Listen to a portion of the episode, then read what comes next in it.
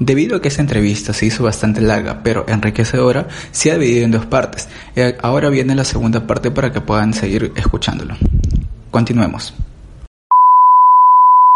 Ahora, eh, ¿crees que esta vacancia presidencial es, es considerada constitucional o para ti es inconstitucional?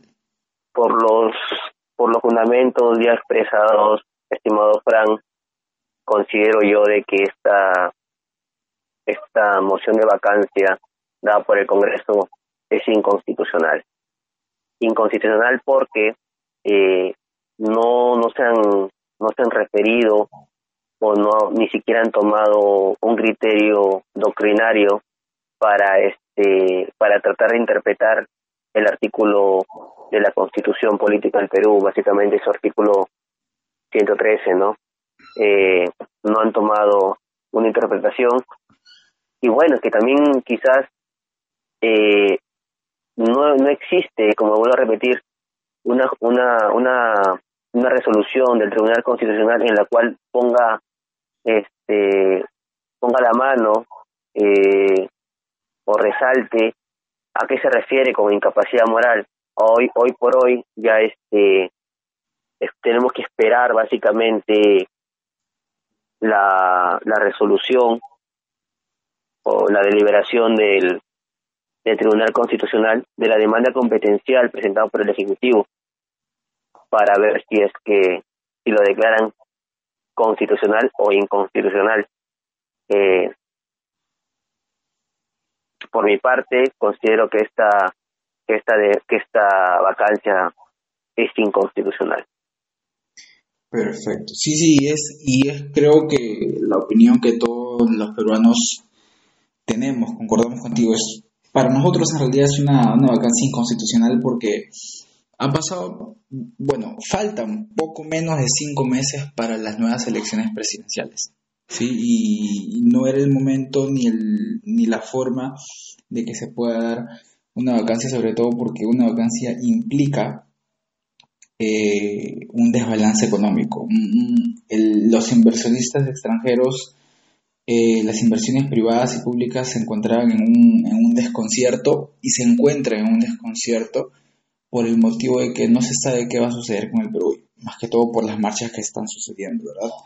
Eh, ahora, para continuar, el día de hoy, bueno, en, este caso ya el día, el día de eh, hoy y el día de ayer, es decir, el viernes 13 y jueves 12 de noviembre, han sucedido marchas las marchas eh, en forma de protesta pacífica, pacífica entre comillas, porque ya sabemos que culminaron en, en, en, pequeña, en pequeños actos delictivos, eh, en las cuales la gente en su mayoría protestaba en contra del señor Manuel Merino y, la forma de actuar con, conjuntamente con el Congreso, ¿no? Eh, ¿Qué opinas de esto? ¿Qué opinas de estas, este, de estas marchas de estas protestas y de cómo se han llevado? Eh, bueno, en primer lugar, felicitar, felicitar la verdad a todo el pueblo peruano por haber este dado a respetar su derecho fundamental, ¿no? Eh, el cual se encuentra en el artículo en el artículo 2 eh, numeral 12 en el cual nos, nos permite reunirnos pacíficamente, eso sí, recalcando esto, nosotros podemos exigir, podemos marchar ante alguna vulneración quizás en la cual hemos visto, en este caso la vacancia inconstitucional, pero siempre de manera pacífica, siempre de manera pacífica. Eh, es necesario llevar esta, esta marcha de manera pacífica, sobre todo porque, porque somos somos personas que quizás queremos demostrarles, de, queremos demostrar que exigimos nuestros derechos, uno, conociéndolos, y dos, respetando los derechos de otros. ¿Y por qué, y por qué digo esto? Porque el derecho de una persona, el derecho, cualquier derecho fundamental, no es absoluto, no es absoluto. Todo derecho fundamental tiene su límite. El derecho fundamental, todo derecho fundamental termina cuando comienza el derecho de otra persona. El derecho a la libertad, de reunirte pacíficamente, de, convocarte en plazas, en vías públicas, eh, para básicamente de manera pacífica y sin armas para exigir alguna algún derecho este esto se esto se deben dar este cómo se llama de de una manera en la cual no generemos algún daño a nuestro prójimo. Y también básicamente no generar un daño uno uno creo yo para que para para no estar inmersos en un proceso penal porque puede que vayamos a exigir un derecho y más bien salgamos con que con que nos con que estamos detenidos. O sea y pasar eh, una noche voy a exigir un derecho y para pasar la noche en una comisaría y estar en un proceso penal pues pues no no no, es, no, no está acorde no eh, el que el que daña el que destruye eh, inutiliza un bien mueble llámese también un inmueble o un bien inmueble eh, está está este está también incurriendo en un delito en un delito en el cual está penado con tres años con tres años este de privación de libertad y con 30 a 60 días multa no entonces exijamos un derecho marchemos pero de manera pacífica. Eh, lo que sí aquí en este momento quiero recalcar es mi, mi total rechazo, mi total rechazo con este con aquellas autoridades con aquellos llámese ternas, específicamente los ternas que han salido de manera civil, que han salido este han estado dentro de la marcha confundiéndose, camuflándose como protestantes, pero que la única intención era detener a las personas. La Corte Interamericana de los Derechos Humanos se ha pronunciado con respecto a ello y ha establecido que en casos de marcha, de huelga, de cualquier tipo de manifestación pública, eh, de plazas, parques, etcétera, eh, toda, toda este, todo funcionario, toda autoridad policial, del ejército, fuerzas armadas, debe estar este, uniformada, debe estar, este, debe ser muy visible y que se pueda diferenciar de una persona común y corriente como nosotros y que muestre que es autoridad. Un policía está uniformado, un, un este integrante de las fuerzas armadas también está uniformado, entonces se le es reconocible. Y esto básicamente porque también podríamos este estar inmersos eh, en no sé en cualquier en cualquier acto no quiero ser muy muy este escandaloso, pero inclusive dentro de una marcha puede haber personas malintencionadas, puede la señorita siempre el el el sexo un poquito más débil, no quiero no quiero sonar machista, pero el, eh, la mujer puede ser de que de que sea intersectada por cuatro por cuatro hombres, por varios hombres y la pueden subir a un carro y básicamente la señorita piensa, bueno, son son ternas, no, bueno, ya estoy este generaron algún daño, etcétera, y me llevan y simplemente no fueron ternas, quizás fueron otro tipo de personas, quizás fueron violadores, quizás fueron, no sé, fueron este, secuestradores. Entonces, es necesario, es necesario, relevante e importante lo que establece la Corte Interamericana de los Derechos Humanos en lo que respecta a, a la distinción que se debe tener este, este funcionario o esta autoridad esta autoridad policial de las Fuerzas Armadas, ¿no?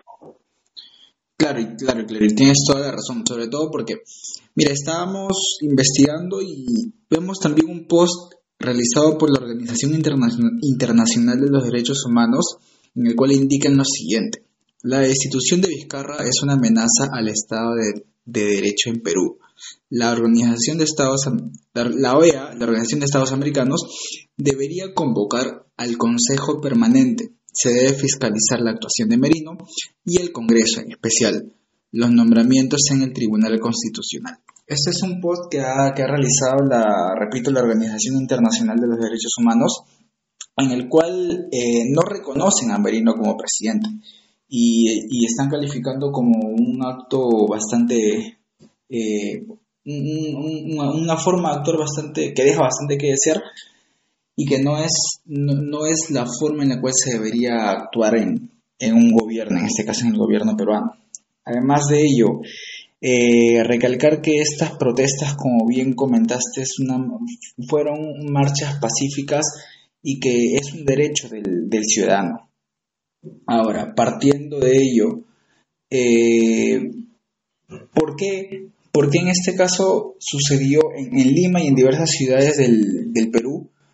Terminaron estas marchas en, en, actos delictivos, lo que no sucedió en Arequipa. En Arequipa se dio bastante se vio bastante organizado el, tema de la marcha y la protesta de forma pacífica, lo que no sucedió acá en Perú, eh, perdón, acá en Lima, eh, poniendo como ejemplo de que el señor Gastón Rodríguez, el actual ministro del Interior, indicó en conferencia de prensa de que no se habían utilizado perdigones, perdigones para poder eh, pelear, entre comillas, contra los manifestantes, algo que es totalmente falso. También indicó que no se habían, no, no había personal terna en, el, en las marchas, cosa que, vuelvo a repetir, es totalmente falso y que ha sido demostrado ya por videos, videos que circulan en las redes sociales. Ahora, partiendo de esto, ¿tú qué crees que, fue lo que faltó o, si es que piensas que hay intereses detrás de eh, para que esta marcha pacífica se pueda haber dado de forma pacífica y no haya culminado en, actos delictivos como, como fue lo que pasó. ¿Qué crees que, faltó? Creo que aquí es relevante mencionar que si tú preguntas a las personas que fueron a la marcha, y bueno, mañana también hay otra, o bueno, el día de hoy hay otra concentración, eh, tú le preguntas a ella por qué estás en la marcha, te van a decir, bueno, yo voy porque la vacancia del presidente es inconstitucional. Otros te dirán, bueno, yo marcho contra la corrupción. Otros porque yo estoy en, estoy en desacuerdo. Para mí el, el señor Merino no me representa. Y así, así habrán una persona que otra persona te va a dar una respuesta quizá distinta. Pero todas, todas están ahí porque simplemente quieren no, no defender a Vizcarra, sino defender quizás este lo que manda la Constitución, quizás sí, sí, lo que manda la Constitución, pero al menos estando en esta situación de pandemia, tener un presidente, tener un presidente y que los poderes del Estado no se, no se, bueno, se encuentren divididos, porque a ver, acá en el Perú funciona la democracia porque existe división de poderes, poder ejecutivo, legislativo y poder judicial, porque permitimos la concentración del poder legislativo y el poder ejecutivo como la verdad que presumo este se va a dar, se va a dar, estamos en una grave crisis. Estamos en una grave crisis porque básicamente bajan al presidente porque el presidente, el poder ejecutivo, este bien lo que pedía el Congreso no se lo daba o lo que pedía el ejecutivo el legislativo no se lo quería dar, así de simple. Y entonces, esta riña, esta riña siempre que fue en el anterior, el anterior Congreso disuelto, siguen vigentes, que pensábamos que no iba a seguir. Culpables hay muchos, culpables quizás hay muchos, pero hay que tomarnos a la reflexión, hay que tomar a la reflexión. Este, siempre soy de la opción, siempre soy de la posición de que todo de que todo acto debe debe ser pacífico. Y bueno este quizás te faltó eh, mencionar de que nuestra tele, nuestra televisión nuestra televisión nacional está como que dándole muy poca prioridad a estas marchas no no sé qué información la manejas la manejas tú mucho mejor que yo. Claro a ver te comento eh, se ha hablado mucho, se ha hablado mucho de que la, la, prensa, la prensa de la televisión nacional no, no le está dando la debida atención, a la atención o, simplemente está eh, tratando de minorizar lo que, lo que está ocurriendo actualmente. ¿Por qué te digo esto? Y es que, a ver, cito a, a un periodista, el, el, señor Marcos Cifuentes, en el cual en, en, uno de sus videos que realiza para la plataforma YouTube, indica de que tiene, tiene diversos amigos periodistas también en, en, los cuales le han informado de que altos mandos de, la, de, la, de las televisoras nacionales eh, dieron la orden, dieron la orden de que se minimice, de que se minimice todo, todo este acto de la marcha y que, y que se hable de que no fue un, no, ha sido un acto muy, muy grande, que solamente fueron cientos de personas, que, se trate de minimizar todo lo que ha pasado, cosa que es totalmente falso y, y, se rechaza en su totalidad. ¿Por qué? Porque hay, hay videos, hay pruebas, hay videos que circulan, que circulan perdón, por todas las redes sociales en el cual se, se logra ver, se logra ver que la cantidad de gente que se encuentra en, la, en, en las marchas es, es, inmensa, son millones de personas, son miles de personas que, que todas están por un fin en común, que es el, eh, el que se haga respetar los derechos que, que, la gente tiene como ciudadanos y que, y que rechazan en su totalidad la, la forma y la manera en la cual está manejando Merino la presidencia y el Congreso también.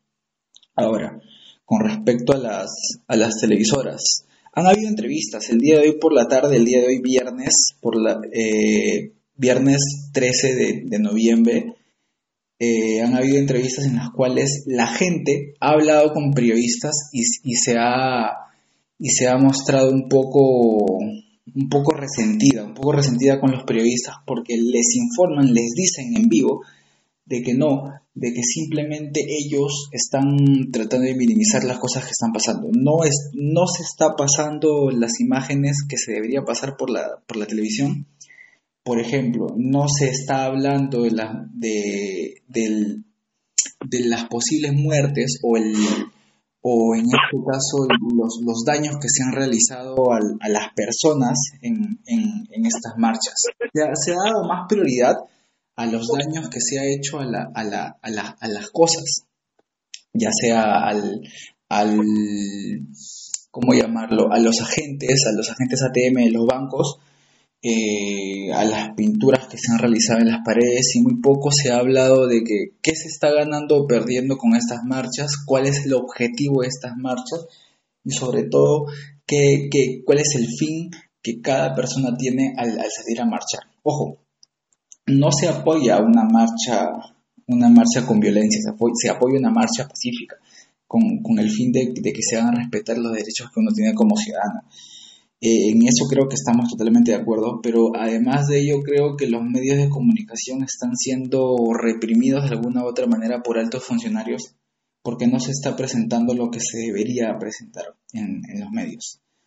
Eh, pasando ya a otro tema un, un, poquito más, más educativo, más estudiantil, eh, se habló también el día viernes 3, el día de hoy, viernes 13 de noviembre, en un, en, un debate en el Congreso sobre diversos temas. Uno de los más polémicos es el, bachiller automático. El bachiller automático que ha sido muy criticado, duramente criticado por las redes sociales. Quisiera que nos, nos expliques un poquito, para los que no tenemos bien claro, qué, significa este bachiller automático, qué tanto puede afectar o no al, al estudiante que se gradúe en el periodo 2020 y o 2021. Coméntanos. Claro. Eh, mira, con la nueva ley universitaria ya nos, nos exigía, nos exigían, eh, tanto universidades nacionales como particulares, un proyecto de investigación. Este proyecto de investigación era de carácter obligatorio para obtener tu bachiller. No existía ya bachiller automático como mucho antes lo se realizaba. Luego de este filtro, llamémoslo filtro, eh, pasábamos a realizar una tesis, una tesis para obtener tu título. Entonces, tenemos por un lado el proyecto de investigación para tu bachiller y tenemos por otro lado tu título, eh, tu eh, perdón, tu, este, tu tesis para obtener tu título. eh, lo que aquí lo que aquí se debate mucho es de que este las razones por las cuales se da esta este este proyecto de ley no este es, fue una congresista de FREPAC la que menciona básicamente por el tema quizás económico de muchos estudiantes y la verdad que sí sí les doy este sí le doy la razón.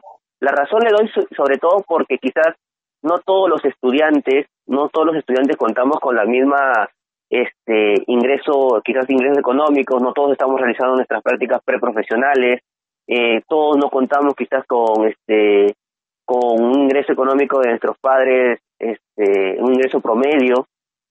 Entonces y te lo digo yo porque mi universidad mi universidad eh, a, los estudiantes que, que cuentan eh, o que básicamente no tienen una gran posibilidad económica, eh, básicamente aquellas personas que viven muy lejos del centro, les han dado un modem, un modem de 20 gigabytes. Este, este, este modem solamente eh, sí o sí te tiene que durar un mes.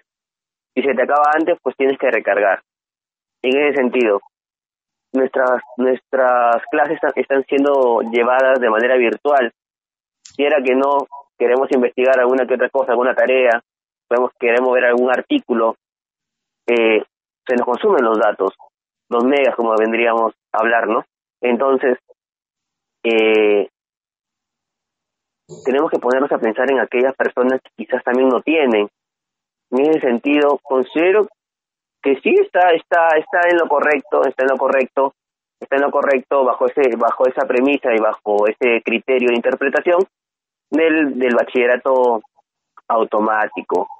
Eh, ahora con respecto que te corte hasta la congresista del, del FERPAP, si vamos a citarla, la señora Carmen Núñez Marreros indica claramente, si bien conocemos que presentar una tesis es bien enriquecedor, también conozcamos el costo elevado económico que esto implica.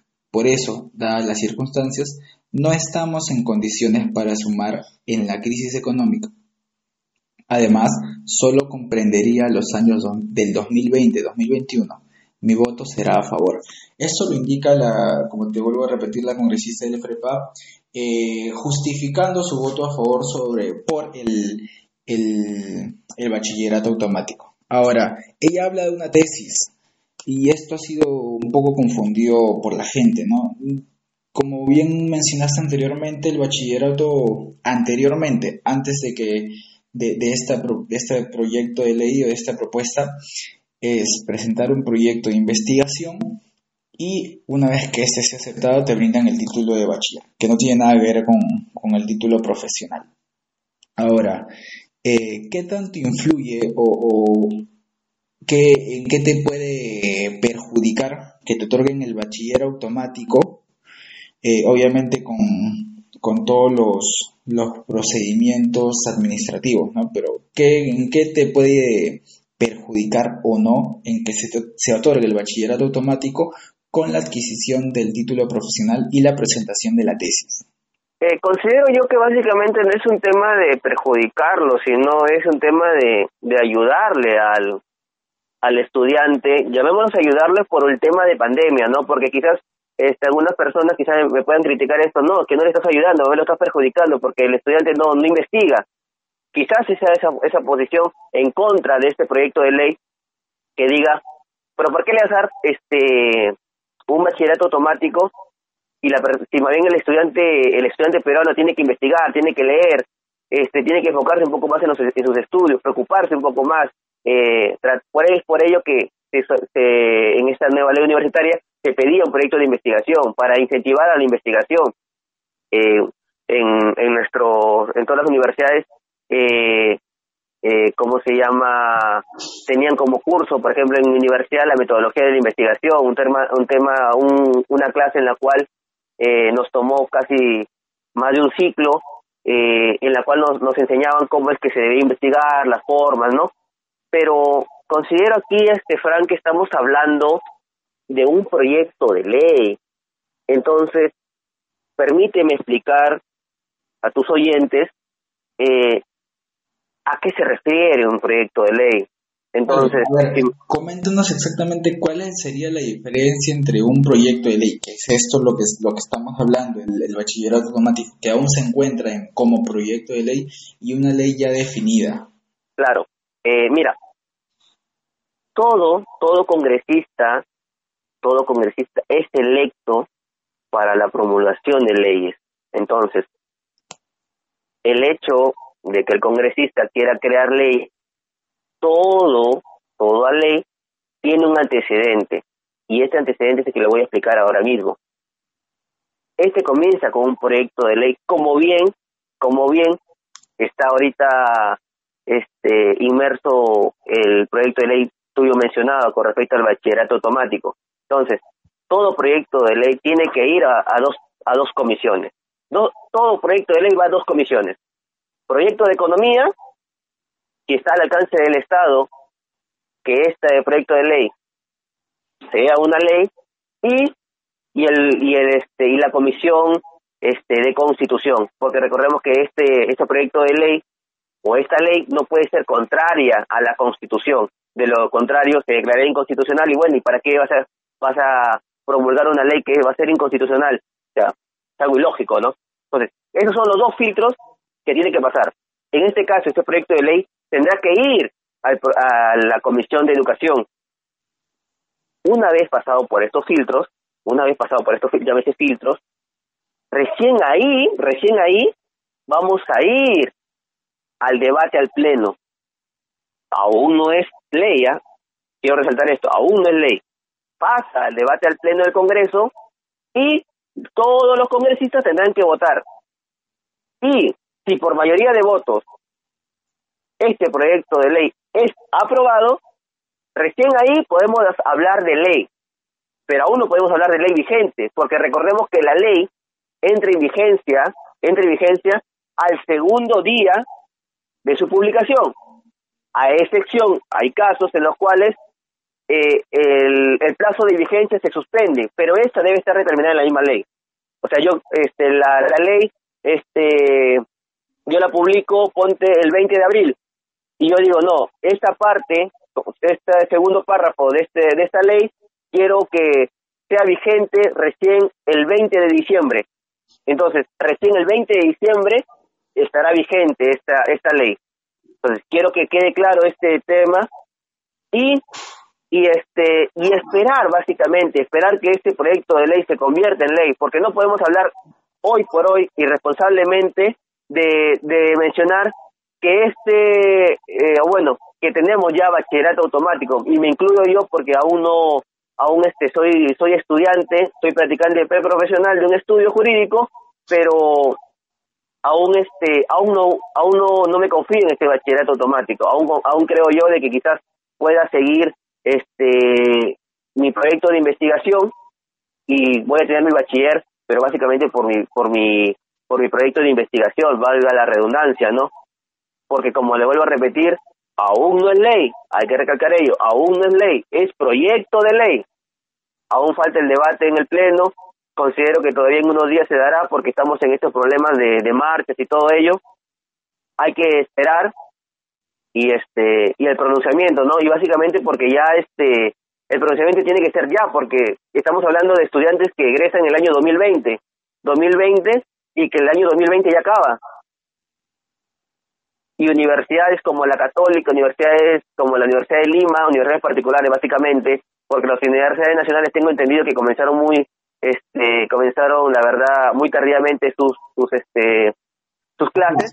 que este, bueno, todavía acabarán quizás en abril, en marzo, todavía del próximo año, ¿no? Pero este, universidades particulares creo que ya acaban en diciembre, o sea, cumplen con el año académico de manera normal. Entonces, eh, creo que esta, este proyecto de ley debería ir ya en debate, tratar de, pasar por esos filtros que ya, ya mencionados para, para, que no, para no mantener en la incertidumbre a, a estos estudiantes, ¿no? Claro, perfecto. Entonces, por ese lado ya, ya nos quedó bastante claro en que esto, es, esto aún es un proyecto de ley, no, no es no es una ley ya aprobada de forma definitiva, aún es un proyecto que recién ha sido aprobado el día 13 de noviembre. y que tiene que pasar un cierto proceso para que pueda ya ser una ley promulgada. Ahora, con respecto a lo que sigue circulante en redes, hay muchos videos en, los en, lo cual, en, el que la gente indica que al ser aprobada es este bachillerato automático, eh, haría que el estudiante, bueno, a muy aparte de que se le otorgue su bachiller de forma automática, no haga una tesis para que pueda solicitar o, se le pueda otorgar un título universitario de forma correcta, sino solamente brindar o realizar una tesina, que cabe resaltar que una tesis y una tesina, y si bien es cierto, ambos son proyectos de investigación, uno es más complejo que otro. La tesis es mucho más compleja que una tesina. Una tesina es se podría decir una monografía en el cual te centras en un tema en específico no tan a fondo. Una tesis es un proyecto de investigación más a fondo que conlleva más, más trabajo. Entonces, ¿qué tú piensas de, lo que indican que al ser aprobada esta, este bachiller automático no se, no se realizará una tesis para el título, sino más bien una tesina para poder sacar un título universitario. ¿Crees que esto es verídico o son simples especulaciones? Bueno, lo que hasta el día de hoy he podido leer es que existe proyecto de ley básicamente para el bachillerato automático. Mm, he leído este proyecto de ley no menciona, o no sé si existirá algún otro proyecto de ley, que bueno, no, no he tenido conocimiento quizás, eh, lo cual lo dudo. Eh, con respecto a, a en, lo que respecta a la al título universitario, ¿no? Mm, lo que se está centrando aquí básicamente es en el bachillerato automático, pero no habla para nada con respecto a la tesis o la tesina, ¿no? considero yo que es una simple especulación, así como también la especulación, este, una mala información, mejor dicho, una mala información, también en lo que se está dando ahorita, este, eh, en que personas o estudiantes universitarios eh, están presumiendo de que ya su bachillerato automático ya está, ya está dado, lo cual, como ya lo expliqué eh, minutos anteriores, he dejado fijado de que aún existe un proyecto de ley eh, aún no es ley. Entonces, considero pertinente esperar algún otro proyecto de ley que quizás nos hable de la tesis de la tesina, que lo dudo mucho ya también, este, dudo mucho que salga, pero si es que, si es que el Congreso, hay algún, si algún congresista tiene en mente algún proyecto de ley de esa forma, aún tenemos que esperar el debate en el Pleno y esperar si es ley o no es ley, ¿no? Ok, entonces nos quedó claro de que primero esto es un proyecto de ley, no está aprobado en, su totalidad, no es totalmente legítimo, por así decirlo. Eh, aún está por ser evaluado, necesita ser evaluado, pasar diversos procesos. Bien, de acuerdo a ello ya quedó bastante claro lo mismo con que recalcar y hacer hincapié en que este bachiller automático no influye, no debe influir y no tiene por qué influir en la presentación de tu tesis para tu título universitario. Son cosas totalmente distintas, se podría decir que si bien es cierto, los dos tienen un fin que es el, eh, la formación de un profesional, no necesariamente van de la mano. Una cosa es el título universitario eh, que se otorga con la tesis y otro el bachiller que si es que se aprueba esta ley sería automático solo, ojo, solo por el periodo 2020 y 2021. No es una ley que se va a quedar perenne por todos los años. Y esto es justificado por, por el estado de emergencia y por, todo, y por toda esta coyuntura que está pasando con respecto a la pandemia. Bien. Eh, muy aparte de, este tema de la, del bachiller automático, quisiera darte las gracias este, por esta explicación que nos has dado tanto de la vacancia presidencial como de las marchas que, se están realizando y además aclararnos sobre este bachiller automático y, qué es lo que conlleva el mismo. Eh, aclarar que nos encontramos en una postura a favor de las marchas pacíficas, ojo, porque todos tenemos derecho a, marchar y protestar por nuestros derechos. Apoyamos las marchas pacíficas, eh, recalco, no nos, no nos encontramos en, o no, sentimos que nos representa el, actual presidente, el señor Manuel Merino, ya que está llevando o está manejando el país de una forma bastante equívoca, creo yo. De igual forma el Congreso. Entonces, nos encontramos a favor de estas marchas, a favor de las marchas pacíficas y recomendar de que si, eh, van a realizar van a eh, realizar estas marchas o van a asistir a las mismas y ser parte de ellas, por favor, de que sea lo más pacífico posible y que se respete sobre todo el distanciamiento social, que aún estamos en estado de emergencia, y que se hagan respetar los derechos, todo con respeto. Eh, ¿Tienes algo más que decir, eh, José? Bueno, Fran, este, mi mayor agradecimiento, la verdad, mi mayor agradecimiento por permitirme y darme este espacio tan importante, este, la verdad que para mí, y para poder compartir eh, los pocos conocimientos que, cuento, aún como estudiante, este, y tratar de informar a, la, a tus oyentes y compartir, valgo, este, resalte ese término porque de nada sirve estudiar y saber algún, algún pequeño, alguna pequeña información eh, si no lo compartes.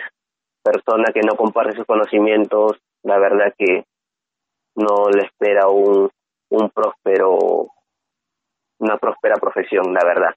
En ese sentido, Fran, espero que de todo corazón que, que haya, haya ayudado en algo, eh, en alguna información a tus oyentes y la verdad que espero también que no sea esta entrevista la última.